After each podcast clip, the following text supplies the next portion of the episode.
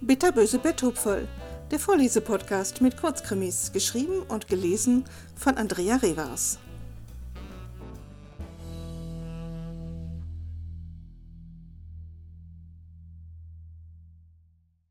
Stille Nacht. Schon den ganzen Tag regnete es. Nicht richtig. Es war so ein fieser Nieselregen, der in alle Knochen kroch. Dabei wehte ein leicht böiger Wind, der sich durch die Ritzen des Fensters drängte. Typisches Novemberwetter.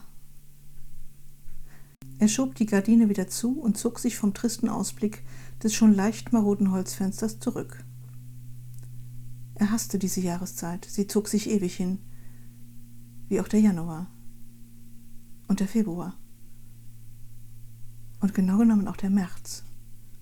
Rheinisches Sibirien, aber dafür liebte er den Dezember ganz besonders. Ja, das war seine Zeit.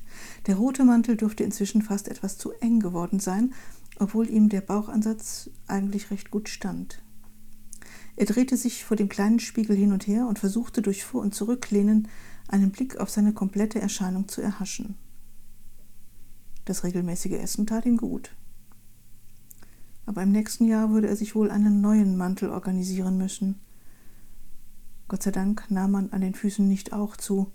Auf seine blank geputzten Lederstiefel war er besonders stolz. Rote Pluderhosen, der rote Mantel mit weißem Pelzbesatz aus echtem Katzenfell, die schwarzen Stiefel und natürlich nicht zu vergessen Zipfelmütze und Rauschebart. Das machte schon etwas her. Die Kinder liebten es. Sie liebten ihn und er liebte die Kinder. Adventszeit, Nikolauszeit, ja, das war die Zeit, in der er aufblühte. Er mochte es, in seine Rolle zu schlüpfen, der gute Onkel zu sein, Wünsche zu erfüllen.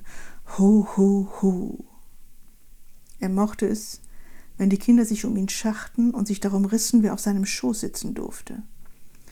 Im letzten Jahr hatte er als Weihnachtsmann im Kaufhof gearbeitet. Das würde wohl in diesem Jahr nicht mehr gehen. Aber es würde sich schon etwas finden.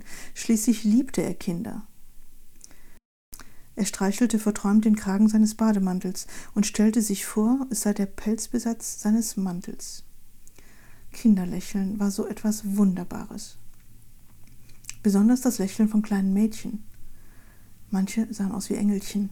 Wenn sie ihn mit großen Augen anstarrten, dann konnte er sie mit einem freundlichen, tiefen Ho, ho, ho zum Lachen bringen, wenn ihn lautes Lachen auch manchmal störte. Manche Kinder lachten furchtbar schrill. Das tat ihm in den Ohren weh.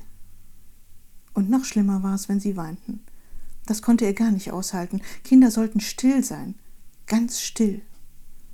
Dann konnte man ihre Gesichter streicheln, sie hätscheln, sie berühren, aber nicht, wenn sie schrien.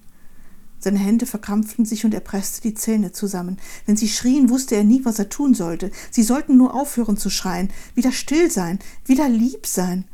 Seine Hände fuhren aufgeregt an seinen Oberschenkeln auf und abwärts.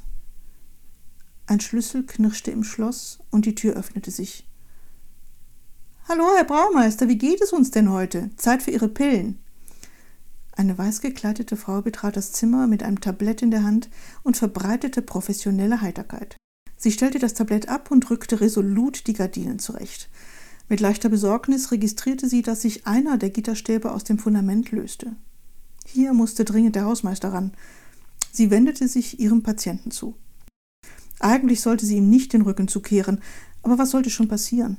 Diese Medikamentendosis konnten ein Pferd ruhig stellen obwohl er heute merkwürdig nervös wirkte. Das Reiben der Oberschenkel hatte sie vorher noch nie bei ihm beobachtet. Sie würde mit Dr. Weisheimer darüber sprechen müssen. Sie verließ das Zimmer. Sorgfältig schloss sie die Tür wieder hinter sich ab. Er hatte sie durch halbgeschlossene Augenlider beobachtet und nervös registriert, dass ihm nicht mehr viel Zeit blieb. Sein Blick wanderte zum Fenster. Bald ist es dunkel.